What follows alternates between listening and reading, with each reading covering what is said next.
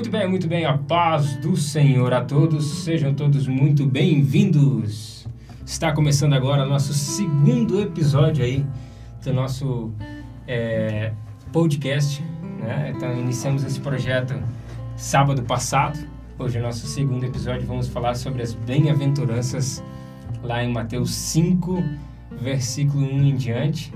É, é um texto muito conhecido por todos, e é um texto que a gente resolveu é, falar de uma forma um pouco mais completa sobre ele, um pouco mais aprofundada dentro da teologia. E como sempre, hoje eu tenho aqui comigo na mesa do podcast nosso irmão Clisman, nosso irmão Moisés. Hoje, hoje o nosso irmão Cristiano não pôde estar conosco, ele está em evangelismo lá na congregação, então ele pediu para justificar, ele não pôde estar conosco, mas é, creio, creio eu que sábado que vem eles estarão, ele estará conosco aqui também. Também agora no, no, nos auxiliando aqui na parte externa do estúdio está minha esposa, Tawane, também a esposa do irmão Moisés, a Kathleen, elas estão acompanhando ali, vão fazer o acompanhamento das, da, das lives, tá? Então você que tem aí a sua, seu questionamento, a sua opinião e quiser nos enviar através do chat ao vivo, sinta-se à vontade. A paz meus irmãos. Aqui é o Clisman. Desde já estamos felizes né, por mais um episódio, mais um programa. Que, que esse programa possa servir de bênção para sua vida, no seu lar. Curta, compartilhe, coloque sua, sua opinião, como nosso irmão Eliabe falou, coloque sua sugestão, que nessa tarde você possa ser impactado pela palavra de Deus. Paz, Senhor, meus irmãos, aqui é o Moisés. É, espero que todos possam é, ser abençoados nessa tarde de sábado aí que a palavra de Deus elas possa nos confrontar, né? É, e possa nos moldar aí, em nome de Jesus. Amém, glórias a Deus. Peço a você que está nos acompanhando que vá compartilhando a nossa live, que você nos ajude a chegar ainda mais longe, tá certo, queridos? E vamos dar início então a, nosso a nossa discussão teológica, né? O tratamento teológico que nós que nós temos no dia de hoje.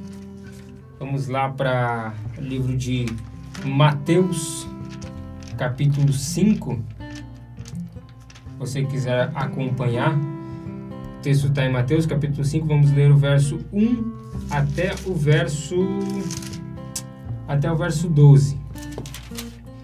Jesus, vendo a multidão, subiu em um monte e, assentando-se, aproximaram-se dele os seus discípulos e, abrindo a boca, os ensinava, dizendo: Bem-aventurados os pobres de espírito, porque deles é o reino dos céus. Bem-aventurados os que choram, porque eles serão consolados. Bem-aventurados os mansos, porque eles herdarão a terra. Bem-aventurados os que têm fome e sede de justiça, porque eles serão fartos. Bem-aventurados os misericordiosos, porque eles alcançarão misericórdia. Bem-aventurados os limpos de coração, porque eles verão a Deus. Bem-aventurados os pacificadores, porque eles serão chamados filhos de Deus. Bem-aventurados os que sofrem perseguição por causa da justiça, porque deles é o reino dos céus. Bem-aventurados sois vós, quando vos injuriarem e perseguirem, e mentindo disserem todo o mal contra vós, por minha causa. Exultai e alegrai-vos, porque é grande o vosso galardão nos céus, porque assim perseguiram os profetas que foram antes de vós. Amém. a nossa, nossa colega ali informou que não subiu no Facebook.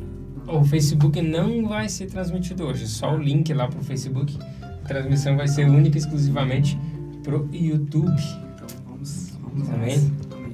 Clisman, tu quer abrir esse programa para nós?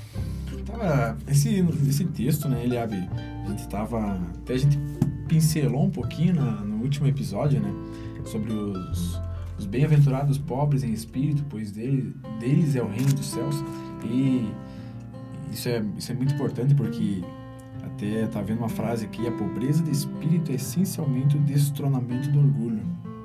Então, é algo muito forte e profundo, né? Porque quando Jesus ele ele ele parecido com Moisés, né? Quando ele sobe o monte, ele meio que nos, nos passa uma uma ideia, né? Um, ele nos dá, como nós estávamos falando no último, no último episódio, ele nos dá uma forma de como sermos, de como nós devemos ser, né?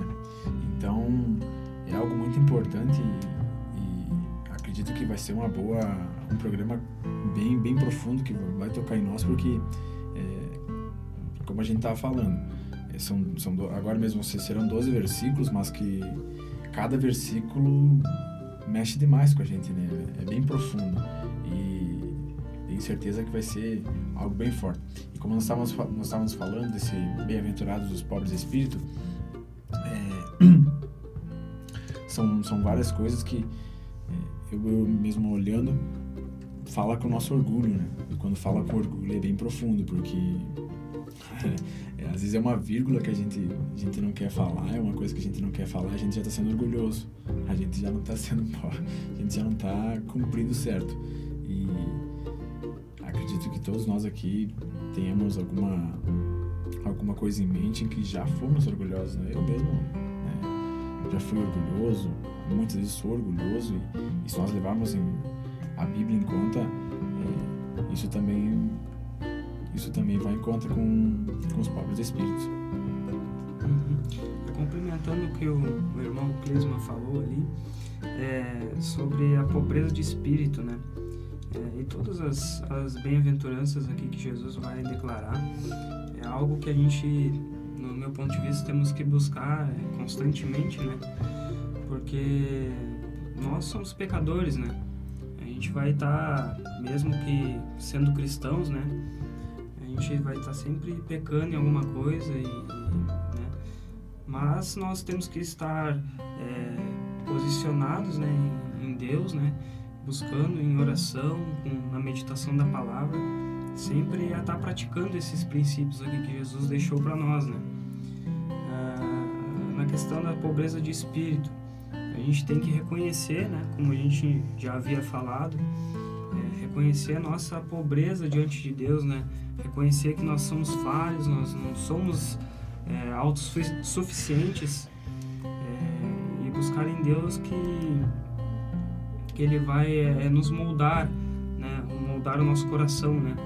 Se o nosso coração é orgulhoso, se se nós se tem algo em nós que que, que seja para glorificar nós mesmos é, que isso caia por terra né é isso que Jesus quer né? para destronar o, o nosso egoísmo o nosso egocentrismo e colocar realmente Jesus no lugar colocar o Espírito Santo ele que tem que é, tomar o controle da nossa vida né é, assim, é reconhecer que nós somos totalmente necessitados de Deus, né?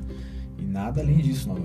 Às vezes nós, nós voltamos para nós mesmos, nós, nós, conseguimos, nós fizemos, é, é, nós vamos fazer tal coisa, mas é reconhecer que não, nós só iremos fazer, nós só iremos conseguir fazer se Deus permitir, se Deus quiser, se Ele nos ajudar. É, colocando Deus acima, acima de tudo. Né? Cara, aí entra um ponto muito interessante. É, na Bíblia de aplicação pessoal, alguns comentários e algumas lições chaves extraídas das bem-aventuranças. A primeira dela fala exatamente sobre isso. É, os pobres de espírito herdarão o reino dos céus. Mas o que é pobreza de espírito? O que é ser pobre de espírito? É você reconhecer que você é completamente, intensivamente dependente de Deus. É você reconhecer que o Pai guia o seu caminho. Que Deus tem a caneta da sua história nas mãos e que a sua história depende do que Deus vai escrever. Hoje, na atualidade, e, e o mais engraçado, isso aqui é, é, é, é algo que conflita com o que nós vivemos nos dias de hoje. Porque hoje, como nós falamos no programa passado, as pessoas são acostumadas com o egocentrismo, são acostumadas em ser autossuficientes e não ter dependência. Enquanto a Bíblia nos ensina que nós devemos ser dependentes do, do poder do Espírito Santo, do poder de Deus. Cara, isso é ser pobre de, de espírito. É depender única e exclusivamente de Deus. A gente frequenta vários cultos e ouve alguns missionários contando os, os seus testemunhos e eu já vi várias, não uma nem duas vezes, a mão de Deus cuidando, sabe, delicadamente de cada um dos seus filhos. É, alguns contando que certa feita é, estava passando por um momento de necessidade e o Espírito Santo levantou alguém para levar alimento até sua casa, ou que seu filho queria alguma coisa e a pessoa não tinha o dinheiro é, para comprar e o Espírito Santo levanta alguém para levar até até o, o missionário. Isso é, é isso é dependência de Deus. É acreditar que Deus, acima de tudo, pode prover aquilo que você precisa não só o que você precisa, mas também aquilo que você almeja, que o seu coração almeja. Afinal, Deus tem prazer em nos dar aquilo que o nosso coração almeja. Lembrando que sempre é segundo a sua boa e agradável vontade. Mas Deus tem prazer em nos dar aquilo que o nosso coração almeja. A dependência de Deus é exatamente isso. É confiar cegamente, é ter fé em Deus. Crer que Ele pode e vai fazer tudo aquilo que for necessário para a sua sobrevivência, para o seu bem-estar, para que você seja, é, não digo talvez exaltado, mas para que você seja visto. Isso é ser dependente de Deus, pobre de espírito. Eu vou pedir para o Moisés ler o livro de Isaías, capítulo 57, versículo 15.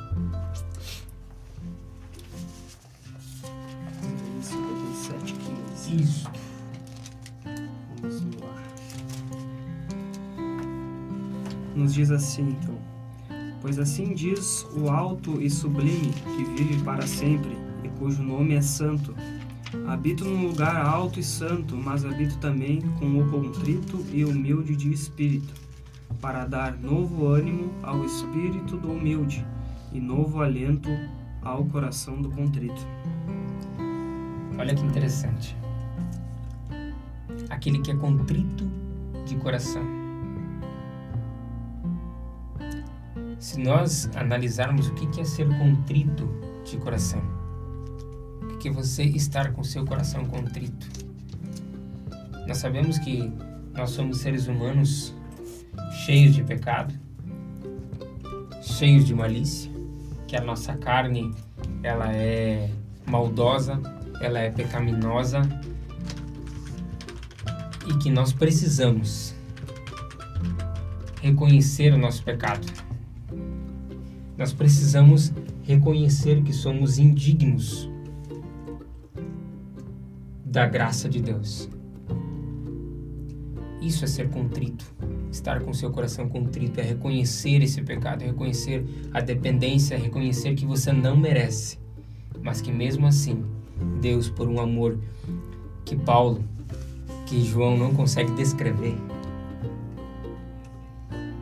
Porque Deus amou o mundo de tal maneira. Eu amo pregar nesse texto. E é porque é difícil. Exato. É e a palavra de tal maneira ela foi usada porque não há uma expressão nem no grego, nem no aramaico, nem no latim, nem no inglês, nem no alemão, nem no espanhol em qualquer língua do mundo que você pesquisar, não existe uma palavra, não existe um significado que possa dar, não existe uma palavra que possa dar significado ao amor de Deus. Por isso a palavra de tal maneira, por esse amor, nós somos agraciados e nós não merecemos. Segundo o dicionário de língua portuguesa, Contrito é, é, é aquele que, se, que sente contrição, arrependido, pesaroso, que sente o peso do seu pecado. Ou a segunda, a segunda descrição é que é aquele que revela contrição, que mostra que está triste, que não está feliz com o que tem feito. E a Bíblia propriamente nos fala que nós temos que mortificar a nossa carne, que nós temos que moer a nossa carne para vivificar o espírito. É a única forma de nós alcançarmos, de nós chegarmos a Deus, é quando nós mortificamos a carne e nos achegamos a Deus, vivificando o nosso espírito.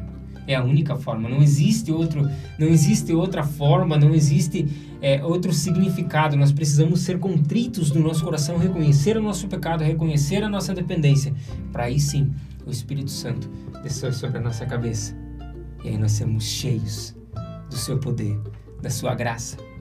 Às vezes eu, eu, as pessoas perguntam: Ah, mas você já é batizado no Espírito Santo? Como é que aconteceu com você?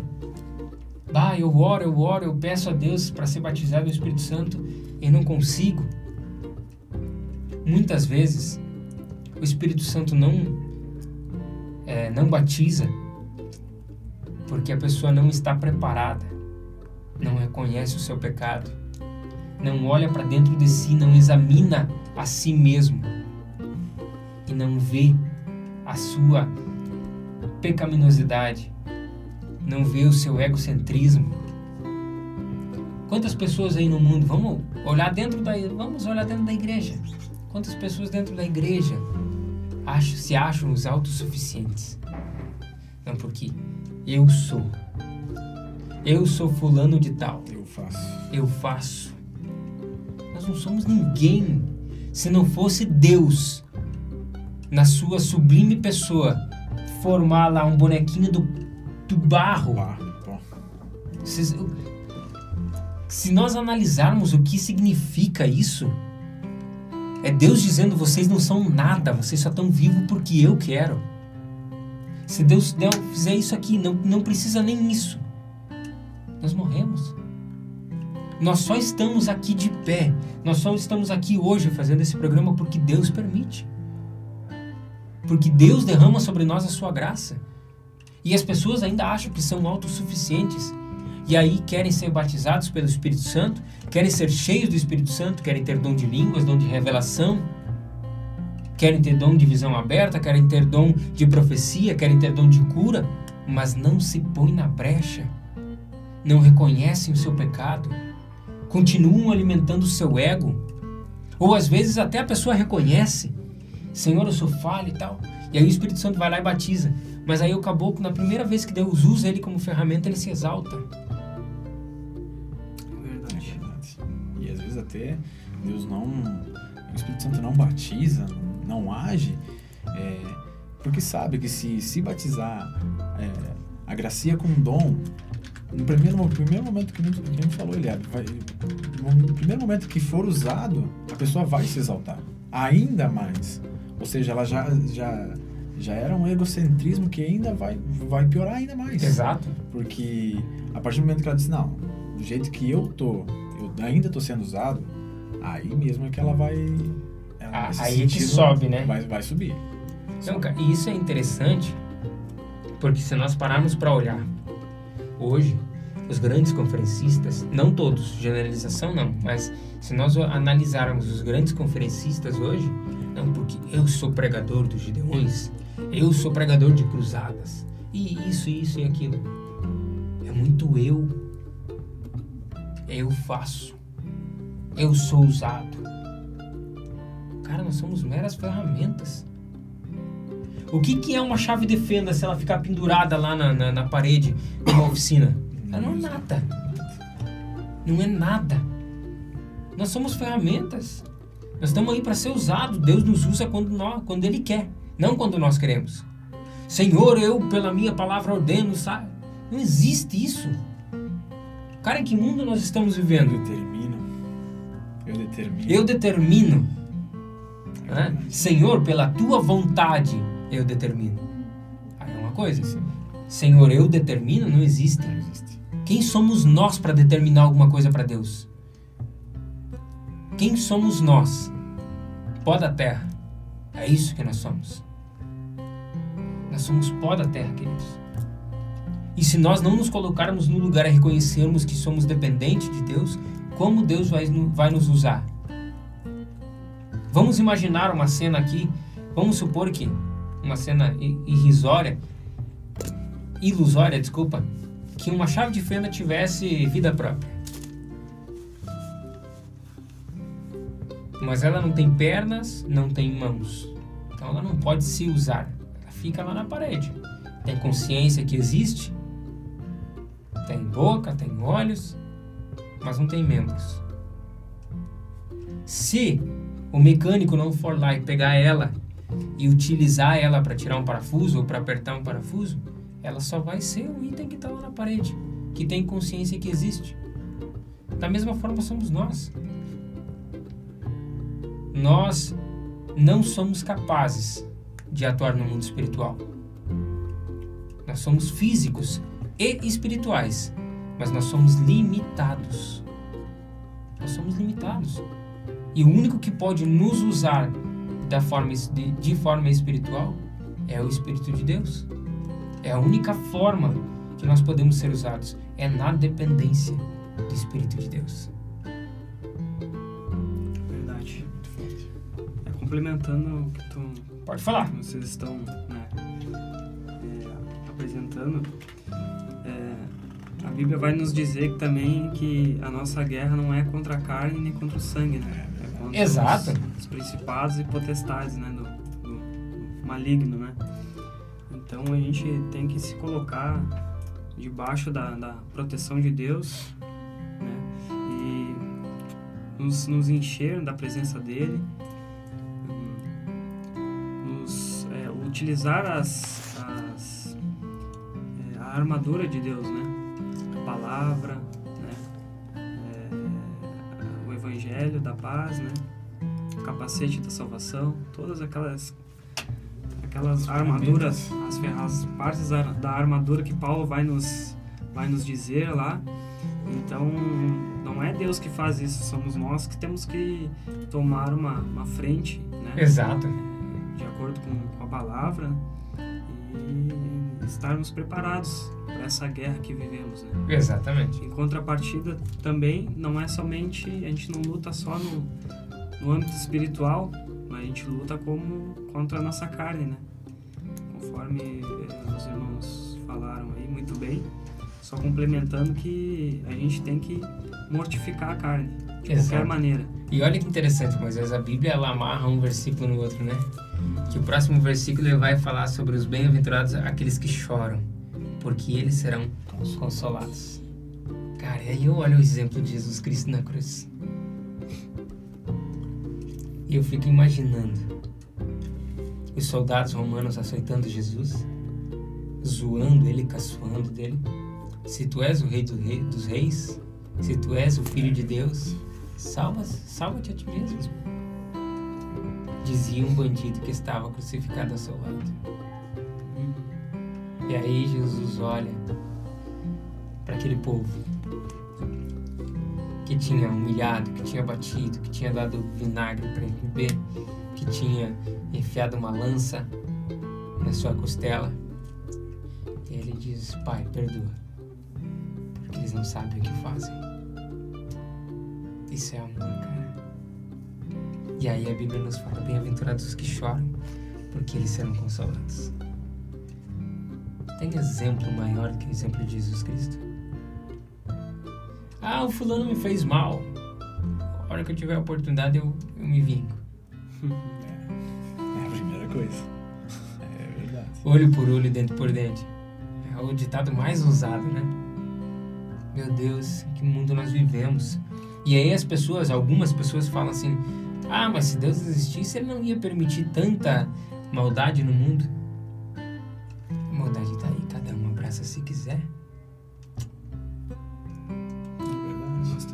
Escolhas, né? Exato. Trilhar o caminho da, da verdade, né? o caminho de Deus, ou viver nossa vida de, de pecado, que O mal existe, cara. E olha que interessante que Deus me fez lembrar agora. C.S. Lewis no livro, no primeiro livro, é, C.S. Lewis é teólogo, escritor, e ele escreveu o livro é, As Crônicas de Nárnia. Ah, acho que o pessoal conhece pelos filmes, né? Quem já leu sabe a maravilha que é os livros. E ele usa, ele utiliza é, de alguns é, significados para falar sobre teologia. E aí, o primeiro livro fala, bem no início, após o leão ter criado o país de Nárnia, é, dentro do país, vindo de um outro lugar, vem uma feiticeira. E aí o leão faz a seguinte exclamação: Mal apenas esse mundo foi criado e o mal já está aqui. Cara, o mal ele é presente. Se Jesus criou criou os anjos, inclusive Satanás, que era um anjo de luz, que era inclusive o pináculo da perfeição da criação de Deus. Entre os anjos, era o ser mais perfeito, era o ser mais belo. Certo? E esse se corrompeu e foi destituído da sua glória, foi jogado, é, retirado dos céus, né? Se a, a criatura mais perfeita de Deus se corrompeu, o que dirá nós, que somos Imperfeitos. imperfeitos? Completamente imperfeitos. Não é Deus que permite o mal. Somos nós que abraçamos o mal. O mal está aí. Deus ele é justiça e aquele que pratica o mal Vai sofrer. vai sofrer. Vai sofrer. Mas Deus também é amor. Ainda que alguém pratique o mal, tem possibilidade de salvação. Sim. Ninguém está completamente perdido, a não ser que Deus diga isso. E agora nós chegamos num ponto interessante. Essa semana nos deparamos fato muito triste ocorrido aqui em uma cidade próxima. Quem puder me lembrar? Saudades. Saudades. Que cena triste. Um jovem entra em uma creche e comete tal atrocidade. Não vamos entrar em detalhes aqui porque todo mundo já sabe, não é esse o intuito do, do programa. Mas, e aí eu pergunto: longe de mim querer ofender qualquer pessoa que, te, que esteve envolvida, vítima, mas aí eu pergunto: as pessoas estão por aí, todo mundo falando, ah, porque esse cara tem que morrer, porque esse cara tem que pagar, que isso e aquilo, porque esse cara é isso, porque esse cara é aquilo, porque esse cara é aquele outro. Mas alguém pensou em chegar para esse cara e dizer: Jesus te ama? Alguém pensou que esse cara pode estar sendo. Tá tendo um tratamento com Deus agora lá no, na, no leito de hospital? Quem sabe esse cara está sendo tratado por Deus? E aí eu, eu ouso perguntar e ainda vou mais longe. E se um dia esse cara se converter, se salvar da, da, da situação que ele está hospitalizado? E se ele for curado? E esse cara se converter e virar um pregador da palavra de Deus? E aí? Quem somos nós para julgar quem merece ou não viver? É. É. Quem merece ou não ser salvo? Por isso que eu tenho para mim que o dia que nós chegarmos nos céus, nós vamos ter muitas surpresas sobre quem estará e quem não estará. E aqui nós temos um, ver- versículo, né, que justamente ele, ele, ele trata disso, né, que é no versículo 6 ali de Mateus 5, que diz, Bem-aventurados os que têm fome e sede de justiça, pois serão satisfeitos. Serão fartos. Bem-aventurados os misericordiosos, pois obterão misericórdia. Então, o que, que, que, que isso nos diz? As pessoas elas querem justiça. Elas, elas querem que a justiça seja feita. Só que quem é que vai julgar? É nós que temos que julgar? Ou é Deus? Exato. A palavra de Deus diz que é Deus que julga. Deus, todos nós iremos nos apresentar diante de Deus, diante do, de- do trono de Deus, e ali seremos julgados de acordo com nossas obras. Então, nós não podemos fazer justiça com as próprias mãos.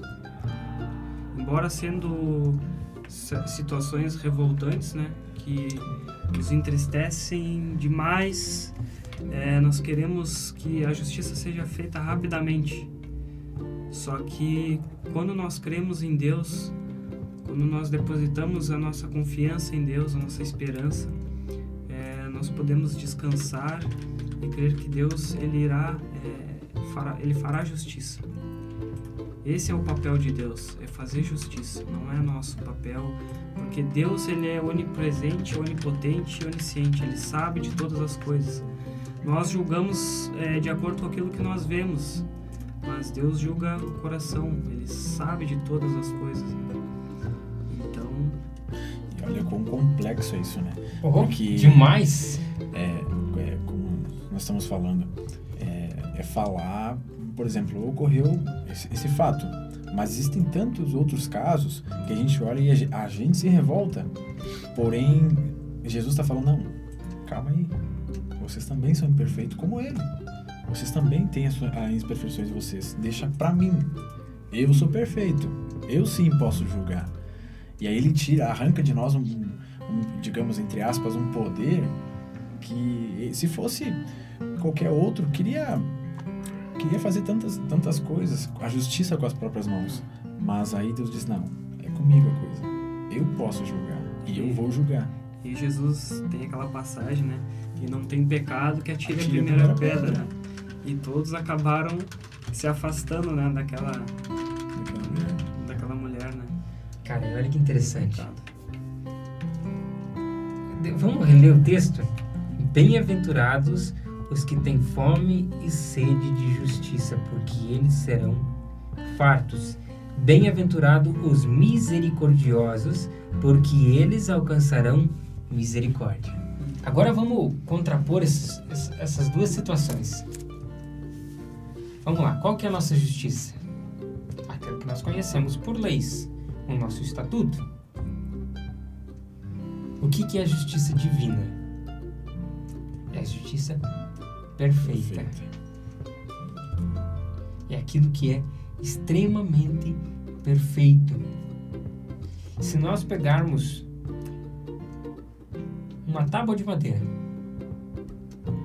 e cortarmos ela na máquina mais perfeita, que é a linha que faz alinhamento a laser, essa tábua vai sair, o corte vai sair perfeito, vai sair retinho. Mas você pega essa madeira e deixa 30 dias no sol, ela vai envergar. Essa é a nossa justiça. Mas a justiça de Deus, ela é pura e ela é perfeita. Se nós pegássemos a mesma situação, a mesma madeira, cortássemos na máquina mais perfeita, com o corte mais perfeito, e deixássemos simbolizando essa madeira sendo a justiça de Deus no sol por 30 dias, ela não envergaria, ela continuaria reta. Por que, que a nossa justiça ela é imperfeita? Porque nós somos imperfeitos. E aí, quando nós olhamos para esse texto, bem-aventurados os que têm fome e sede de justiça, mas que justiça é essa? Porque para você ter fome e sede de justiça, você tem que ser misericordioso. E como aplicar a misericórdia num caso como esse? Quem teria coragem hoje de abraçar esse cara e dizer: Jesus te ama e eu também? E, e é, um- é, é, é muito é, é muito forte porque não é que a gente esteja defendendo o que ele fez. Não, mas de maneira sim- nenhuma. O ato que ele fez é condenado. Isso, exato. Mas a gente está nós estamos falando de uma alma. De uma alma. E uma alma vale mais que o mundo. Eu fico, às vezes eu fico, quando eu leio a história de Jesus, eu fico pensando, né, tentando me colocar no lugar. Tentando, é impossível. Mas imaginem nós, nós aqui, somos enviados à Terra, é, sabendo tudo que iríamos passar. Imagina se nós estarmos pregados na cruz, tudo, vivendo tudo, todo, toda a situação que Jesus viveu. Será que nós teríamos a, a compaixão que Jesus teve? É claro que não. Imagine a mesma pessoa que te enfiar uma lança em você e você ficar, não, pai, perdoa-os. Imagina o tamanho desse amor. Ah, Vamos, vamos colocar uma situação mais realista. E se um dia alguém chegar e dar um tapa na tua cara, Exato. você vai dizer: Ô cara, me desculpa pelo que eu te fiz. Quem tem coragem de fazer isso? Quem teria coragem e amor para agir dessa forma? É muito. É complicado demais. Por muito menos a gente acaba. Ah, acaba perdendo a vezes, cabeça. Exato. É o que nós falamos no programa passado. Isso aqui é a Constituição do céu. Isso aqui é a Constituição do céu. Você quer ser salvo? Lê o, o texto do Sermão do Monte. Segue ele. Pronto. Quer ser salvo? Só você seguir o que está escrito aqui. Tenta feliz, né? cumprir, tenta cumprir as bem-aventuranças que você já- deu Um versículo. um grande passo. É. Tenta cumprir um versículo das bem-aventuranças, você vai ser uma pessoa melhor. Cara, quando você para para analisar isso, esse texto é muito pesado e você começa a ser impactado por isso. Você começa a sofrer com isso, porque nós somos exatamente o oposto do que está escrito aqui. Nós tentamos, nós tentamos o tempo todo, mas nós somos o oposto do que está escrito aqui. Não adianta a gente ser. É, querer dizer que não, que nós conseguimos. Nossa, você é orgulhoso. Vamos ser sinceros. Cara, eu se um dia eu che- chegasse a acontecer comigo, eu tenho certeza absoluta que eu acabaria perdendo a cabeça, que eu, sei lá, eu tenho duas filhas. Nós ficamos com medo de enviá-las para a escola. Por quê? Com medo que acontecesse de novo. Nós estamos julgando. E o mais triste é que existem pessoas por aí exaltando o que esse cara fez. Onde está o amor? É verdade. Que é errado o que ele fez? É errado. Ele vai pagar pelo que ele fez com toda certeza. Se não for pela justiça terrena, a justiça divina vai cobrar. Mas esse cara tem a opção de ser salvo. Mas aí eu pergunto: quem teria coragem? E aqui nos diz, né, que bem-aventurados os misericordiosos, pois obterão misericórdia. Como que nós vamos obter misericórdia de Deus se nós não praticarmos a misericórdia? Se não tivermos misericórdia do nosso próximo? Nós vamos estar sendo hipócritas, né? Pois no nosso com nossos pecados, Deus ele nos perdoou. Ele perdoou nossos pecados, né? Ele pagou um alto preço né? Uma- Ele pagou a fiança por nós, digamos assim, né? Então, por que direito nós temos de julgar, é, estabelecer um julgamento ah, a outro, outra pessoa, se Deus, ele sendo santo, sendo perfeito, ele nos perdoou? Temos que é, levar isso muito a sério ness- nessa questão. Ah, e a gente vê que as bem-aventuranças elas vão se complementar, né? Ah, Nós temos que reconhecer a nossa. Começa com o reconhecimento da nossa pobreza de espírito. Eu acho que essa ordem aqui não é por acaso. Ela vai se interligando. Eu acho que vai se interligando, eu tenho certeza. Que não, não, não, isso aqui não está em ordem por um acaso. Devemos com, é, começar reconhecendo a nossa pobreza de espírito, chorar e humildemente é, buscar em Deus é, a- que Deus venha nos, nos moldar o nosso coração para que isso aqui seja praticado. Porque em nós mesmos a gente não, não vai conseguir cumprir é, isso aqui que Jesus nos deixou. né? Também no versículo 8 vai nos dizer: Bem-aventurados os puros de coração, pois verão a Deus. Olha o requisito para nós vermos a Deus, a pureza de coração, sendo que nós somos pecadores, mesmo sendo cristãos, né? A gente tem que continuamente se purificar dos nossos pecados. Muitas vezes ah, continuamos pecando em algumas, em algumas áreas da nossa vida. Temos que reconhecer isso e pedir a misericórdia ou o perdão de Deus. É, pois olha a recompensa, irmãos. Verão a Deus. Então, a pureza, olha a importância da pureza de coração. Nem Abraão, Nem Abraão. que era o pai da fé, viu Deus? Cara, essa é uma promessa e tanto. E olha que interessante. Se nós analisarmos o texto das bem-aventuranças, não são promessas terrenas. Não são promessas para esse momento. São promessas para o reino. E se naquele tempo Jesus já, dizia que o reino estava próximo, quanto mais agora, dois mil anos depois. Cara, o reino está às portas. Nós estamos ali, ó, próximos da vinda de Jesus Cristo. E olha que legal. É, o comentário da, da, da Bíblia de aplicação pessoal, ela diz que há pelo menos quatro considerações sobre as bem-aventuranças. A primeira é um código de é um código de ética para os discípulos e padrão de conduta para todos os cristãos. Elas con contrastam os valores do reino, que é eterno, com os terrenos que são temporários. Elas contrastam a fé superficial dos fariseus com a fé real que Cristo exige. E por último, demonstram que as expectativas do Antigo Testamento cumprir-se-ão no novo reino. As bem-aventuranças não nos permitem escolher aquelas que nos agradam, que nos agradam e desprezar as demais. Devem ser consideradas como um todo, pois relacionam o que, nos, o que nós enfrentamos e como devemos agir como seguidores de Cristo. Ah, se nós pararmos para pensar, é o que nós falamos antes. Não tem como nós escolhermos o que nós queremos seguir. Ou nós seguimos, ou nós nos aplicamos nesse código de conduta, ou seremos condenados. Ah, não, mas eu quero ser só puro de coração. Para você ser puro de coração, você tem que almejar justiça, ser bondoso, é, ser pobre de espírito. ah, não, mas eu vou ser só pobre de espírito. Para você ser pobre de espírito, você tem que almejar justiça. Você precisa ser puro de coração e assim por diante. Uma coisa está ligada à outra. Ou você segue, ou você não segue.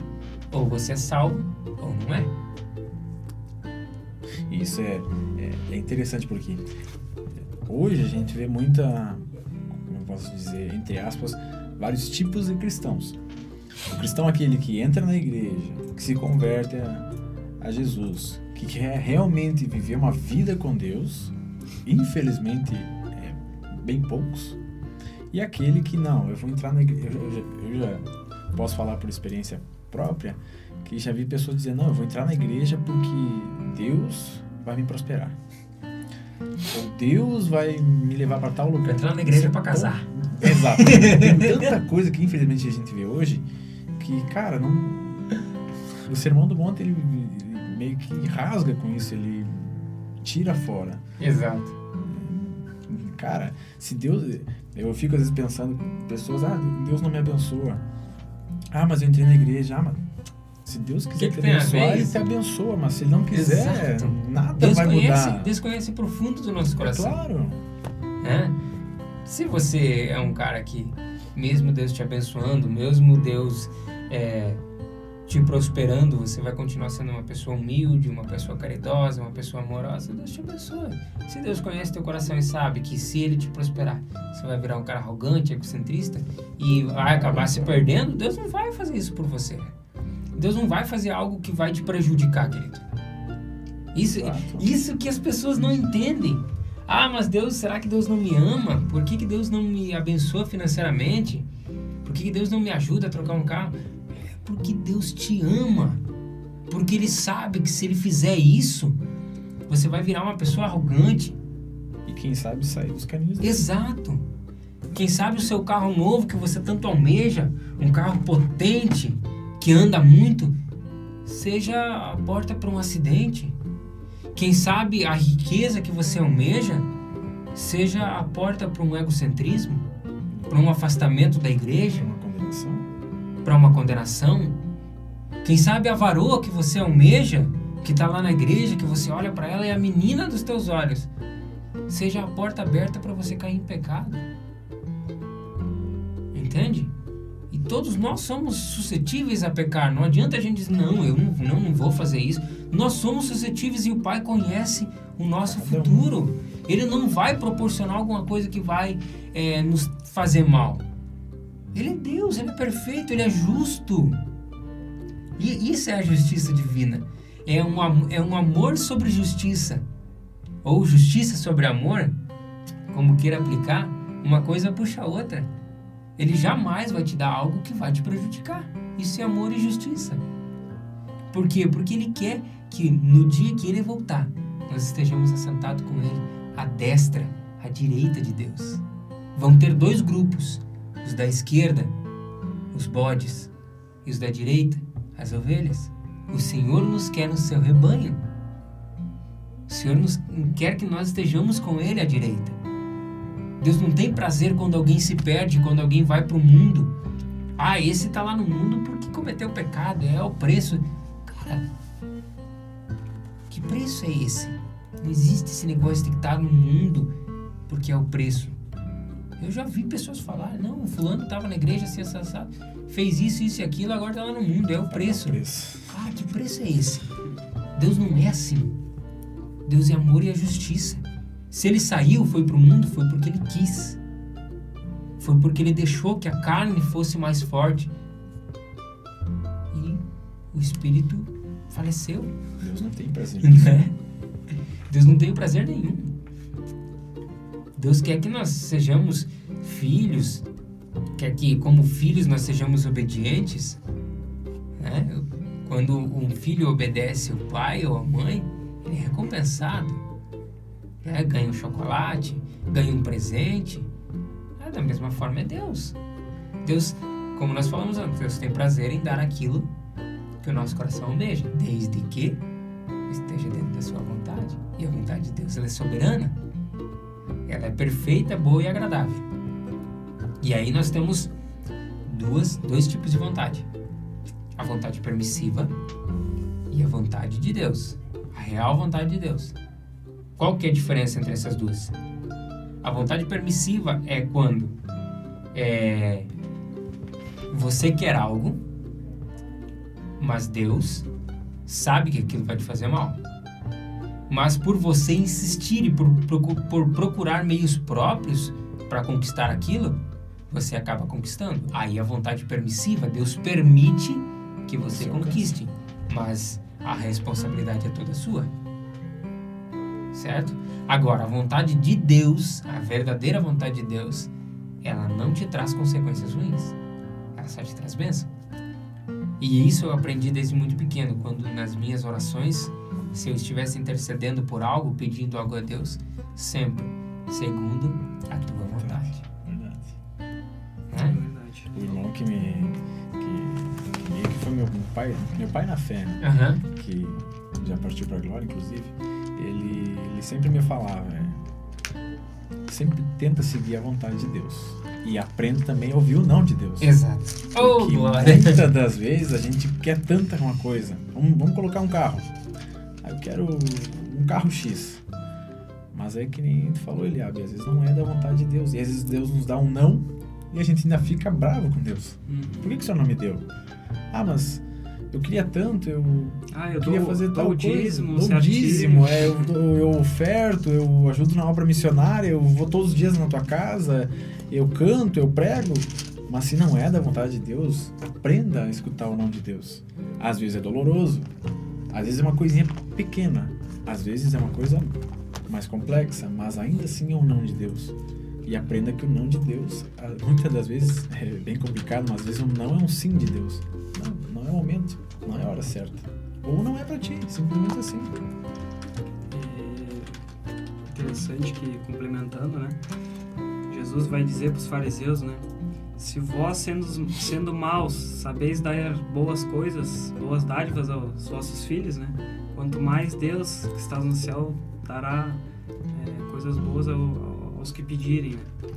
Mas lógico que isso não, não quer dizer que vou pedir qualquer coisa para Deus, Deus vai me dar. Porque Deus, ele é, nosso, é o nosso Pai. E que pai que dá algo que vai prejudicar o seu filho? Então nó- nós temos que, que entender isso realmente. Ah, e também vai nos dizer na, na palavra de Deus, não, não me recordo o versículo agora, é, que aquele que pede recebe. Só que também, se, se o que tu pedir for somente para o teu deleite, for só para satisfazer os desejos da desejos da carne, vamos dizer assim, né? Se não for para abençoar outras vidas, Deus não vai te conceder aquilo que tu pedir. Porque aquilo, aquilo que Deus nos abençoa não é para abençoar somente a nós. Não é, não é individual. É para abençoar outras vidas, as pessoas que, que nos cercam também. A gente às vezes enxerga somente o eu, né? Ah, nós, nosso, nosso deleite. Só que Deus ele enxerga como um todo. Ele quer abençoar também a, por meio, por, por nosso, por nosso intermédio abençoar outras vidas. né? Deus não te dá um dom para abençoar a ti mesmo, Pra servir a para outras. servir as outras pessoas. né? Então gente tem que é, parar com essa visão novamente do orgulho, do egocentrismo, né? E começar a ver as pessoas ao nosso redor que precisam da, das bênçãos de Deus, né? Olha como Deus interliga as coisas. O texto do Sermão do Monte compreende três capítulos. Nós estávamos falando sobre a boa vontade e sobre Deus dar aquilo que nós merecemos. E aí Deus me fez lembrar do texto de Mateus 6, verso 9 ao 13, a oração do Pai Nosso. Capítulo 6 faz parte do Sermão do Monte. Portanto, vós oreis assim, Pai nosso que estás no céu, santificado seja o teu nome. Venha o teu reino, seja feita a tua vontade, tanto na terra como no céu. O pão nosso de cada dia nos dá hoje. Perdoa as nossas dívidas, assim como nós perdoamos os nossos devedores, e não nos induza à tentação, mas livra-nos do mal, porque teu é o reino, é o poder e a glória, para sempre. Amém. Venha a nós o teu reino e seja feita a tua vontade. Não é nossa. Não a nossa. Somente a vontade de Deus. E aí entra esses dois pontos. Venha a nós o vosso reino e o pão nosso de cada dia nos dai hoje. Venha a nós o vosso reino pedindo a Deus que esteja sobre nós, né? que, que o reino de Deus venha sobre nós. Segundo ponto é que a vontade de Deus seja feita sobre todas as coisas, tanto na terra como no céu, sobre todas as coisas. E aí entra um pedido: o pão nosso de cada dia, dá-nos hoje. E eu acho interessante que o salmista, que o, que o texto nos fala, o salmista, o texto nos fala que é o pão nosso cada dia, nada mais, nada menos, aquilo que nós merecemos, só isso. Aquilo que nós necessitamos, né? Exato. E aí entra aquilo que tu falou, o orgulho. Muitas vezes nós queremos o pão nosso de cada dia do nosso irmão também. É verdade. Por quê? Não, porque eu quero ser maior que o fulano. Que eu quero ser mais conhecido que o Beltrano. Que eu quero ter mais que o ciclano. E assim por diante. Nós não nos atentamos. E o, o início desse texto fala. O início do texto nos ensina. Portanto, vós oreis assim.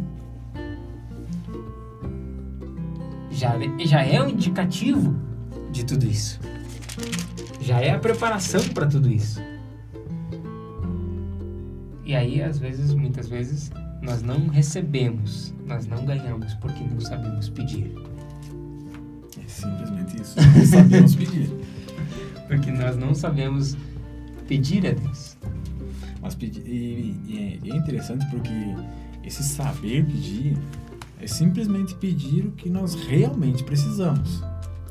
E aí é, é como se fosse por, por exemplo, uma, uma, solicitação, né? Deus, eu realmente preciso disso?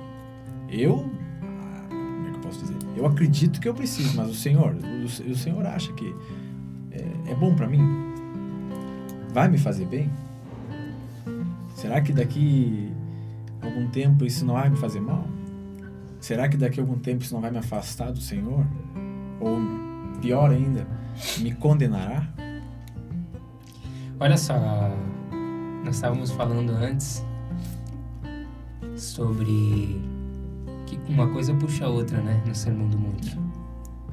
E aí, se nós analisarmos os versos 10 e 11, bem-aventurados os que sofrem perseguição por causa da justiça, porque deles é o reino dos céus. Bem-aventurados os que sofrem perseguição por causa da justiça. E aí, no texto anterior, no texto no versículo 6, bem-aventurados os que têm fome e sede de justiça. Aí o texto 10, bem-aventurados os que sofrem perseguição por causa da justiça, porque deles é o reino dos céus. E aí o texto 11 vai mais além e diz: Bem-aventurados sois vós quando vos injuriarem e perseguirem, e mentindo, disserem todo o mal contra vós, por minha causa.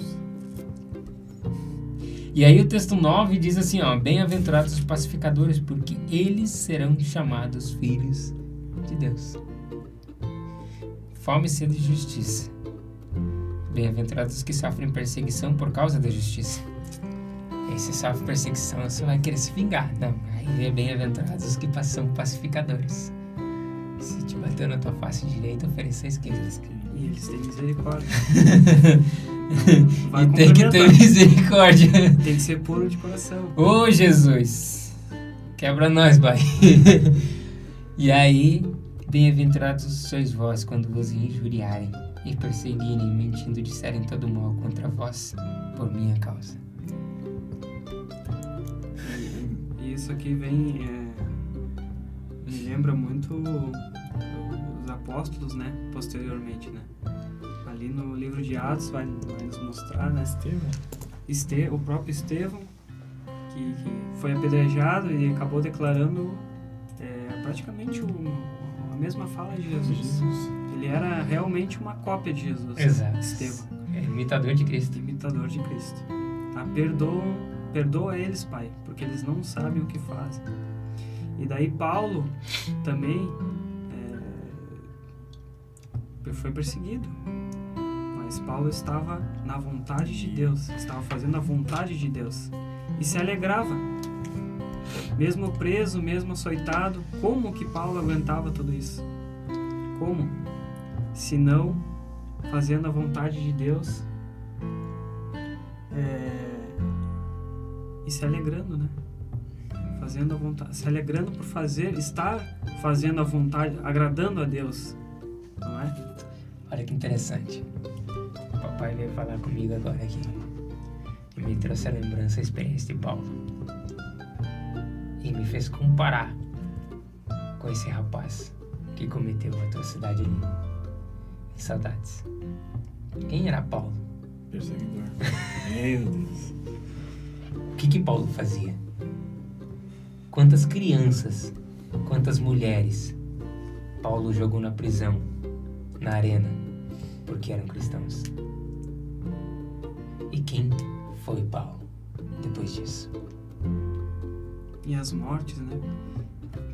Em Atos diz que ele, é ele era o primeiro a levantar a mão em, em favor da morte do, de um cristão, né? É, vamos dizer assim, ele era o perseguidor número um. Ele né? era o perseguidor número um. Era o cara que. Mas Jesus foi lá e salvou, Converteu com, com Jesus. Exato. Ele não sabia quem, ao que ele estava É, perseguindo. e aí, e aí tem muito cristão por aí dizendo: esse cara tem que morrer, esse cara tem que ir pro inferno. Agora Deus me faz lembrar você que me escuta. E o exemplo de Paulo. E o que Deus fez com Paulo. Será que Deus não pode fazer com esse rapaz? O evangelho que alcançou Paulo é o mesmo. É o mesmo. Não mudou. O amor de Jesus é o mesmo. mesmo. O mesmo Jesus que morreu na cruz por mim e por você.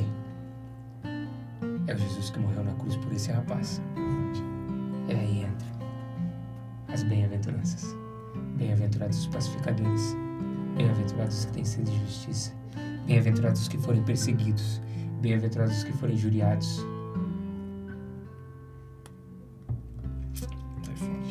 Bem-aventurado. E não é algo superficial. Não é uma alegria terrena. Não é uma alegria passageira. Bem-aventurado é algo muito mais profundo do que nós podemos imaginar. Ser bem-aventurado é ser merecedor de estar no reino de Deus. Aleluia. Ser bem-aventurado é ser merecedor do reino de Deus. Eu quero encerrar por aqui o episódio de hoje com essas palavras. Eu acredito que o Espírito Santo tem muito mais a nos ensinar. Semana que vem nós vamos falar sobre os- vamos falar, vamos ler o texto de Mateus 5:13 ao 16, vamos falar sobre os discípulos são o sal da terra e a luz do mundo. Se você já quiser, você que nos acompanha, quiser estudando, preparando a sua pergunta, o seu questionamento, fica à vontade. Eu tenho certeza que Deus tem coisas grandiosas preparadas para o nosso coração. quero desejar a você que você tenha um final de semana abençoado. Que o Senhor Deus Todo-Poderoso derrame sobre a sua casa, sobre a sua família, sobre a sua pessoa todas as bênçãos, segundo a sua boa vontade. Que o Espírito Santo de Deus continue falando contigo nesse texto. Que o Espírito de Deus continue te ensinando dia após dia. E que a pessoa do Espírito Santo venha te batizar, venha te encher, venha te transbordar. Fique na paz do Senhor Jesus e até a próxima. Que você também comente, compartilhe, né? Que essa palavra não, não guarda essa palavra somente para você, compartilhe, né? É, passa para outros irmãos, para quem quem você acha que precisa ouvir, é, compartilhe e principalmente ore por nós. Ore por esse projeto, ore pelos irmãos que estão fazendo, fazendo parte desse projeto, que, que Deus é, nos ilumine ainda mais a nossa mente, nos dê ainda mais sabedoria para transmitir esse tipo de palavra, falar sobre esses temas e, e para que nós venhamos ser usados por Deus, para alcançarmos mais vidas e que continue orando por nós. Ore por nós, que tenho certeza que muito mais Deus tem para nós, né? Amém. Irmãos, obrigado por ter nos acompanhado até aqui. Agradecemos aí é, aos irmãos aqui que tiveram fazendo esse podcast hoje.